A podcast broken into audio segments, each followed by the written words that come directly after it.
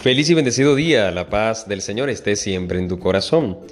Hoy meditamos el Evangelio según San Juan capítulo 20, versículos del 1 al 2 y versículos del 11 al 18. Dice así, al primer día después del sábado, estando todavía oscuro, fue María Magdalena al sepulcro y vio removida la piedra que lo cerraba. Echó a correr, llegó a casa, a la casa donde estaban Simón Pedro y el otro discípulo, a quien Jesús amaba, y les dijo, se han llevado del sepulcro al Señor y no sabemos dónde lo habrán puesto. María se había quedado llorando junto al sepulcro de Jesús. Sin dejar de llorar, se asomó al sepulcro y vio dos ángeles vestidos de blanco, sentados en el lugar donde había estado el cuerpo de Jesús, uno en la cabecera y el otro junto a los pies. Los ángeles le preguntaron, ¿por qué estás llorando, mujer? Ella les contestó, porque se han llevado a mi Señor y no sé dónde lo habrán puesto. Dicho esto, miró hacia atrás y vio a Jesús de pie, pero no sabía que era Jesús. Entonces él le dijo, Mujer, ¿por qué estás llorando? ¿A quién buscas? Ella, creyendo que era el jardinero, le respondió, Señor, si tú te lo llevaste, dime dónde lo has puesto. Jesús le dijo, María. Ella se volvió y exclamó, Rabuní, que en hebreo significa maestro. Jesús le dijo, le dijo, No me retengas porque todavía no he subido al Padre Ve a decir a mis hermanos, subo a mi Padre y, subo, y su Padre, a mi Dios y su Dios. María Magdalena se fue a ver a los discípulos y les anunció, he visto al Señor, y les contó lo que Jesús le había dicho. Palabra del Señor.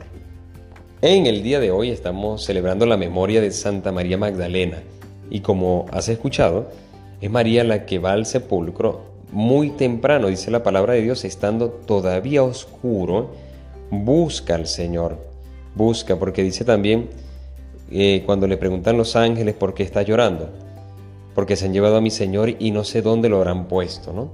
Ella lo busca, ella lo está buscando, pero también cuando se topa con el Señor, que ella no sabía que era Jesús, dice, ¿a quién buscas? dice el Señor. Señor, si tú te lo llevaste, dime dónde lo has puesto, a quién buscas. María entonces sale muy de mañana a buscar a Jesús. Pero ¿cómo está buscando al Señor? María Magdalena lo está buscando con la tristeza, lo está buscando con el dolor.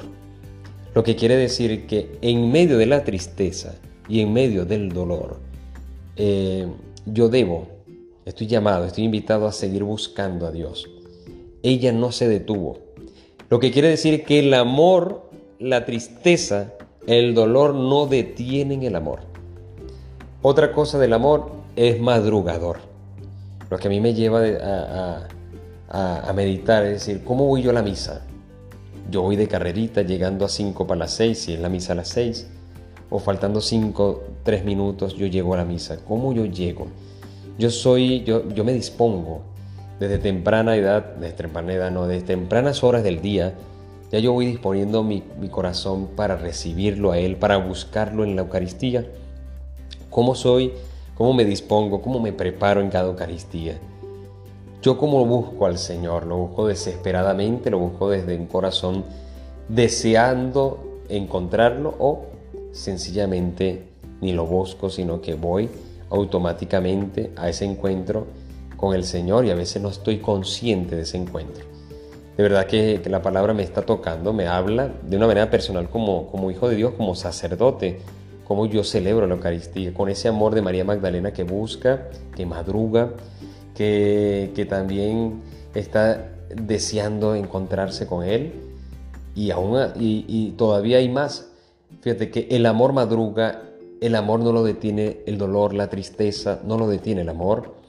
El amor también es capaz de, de buscar incesantemente, no para de, de, de buscar, no para de, de, investigar, no para, no para. El amor no, no se detiene, pero hay más porque el amor me hace a mí también evangelizar, me hace proclamar la vida del Señor, me hace anunciar incluso a los mismos apóstoles.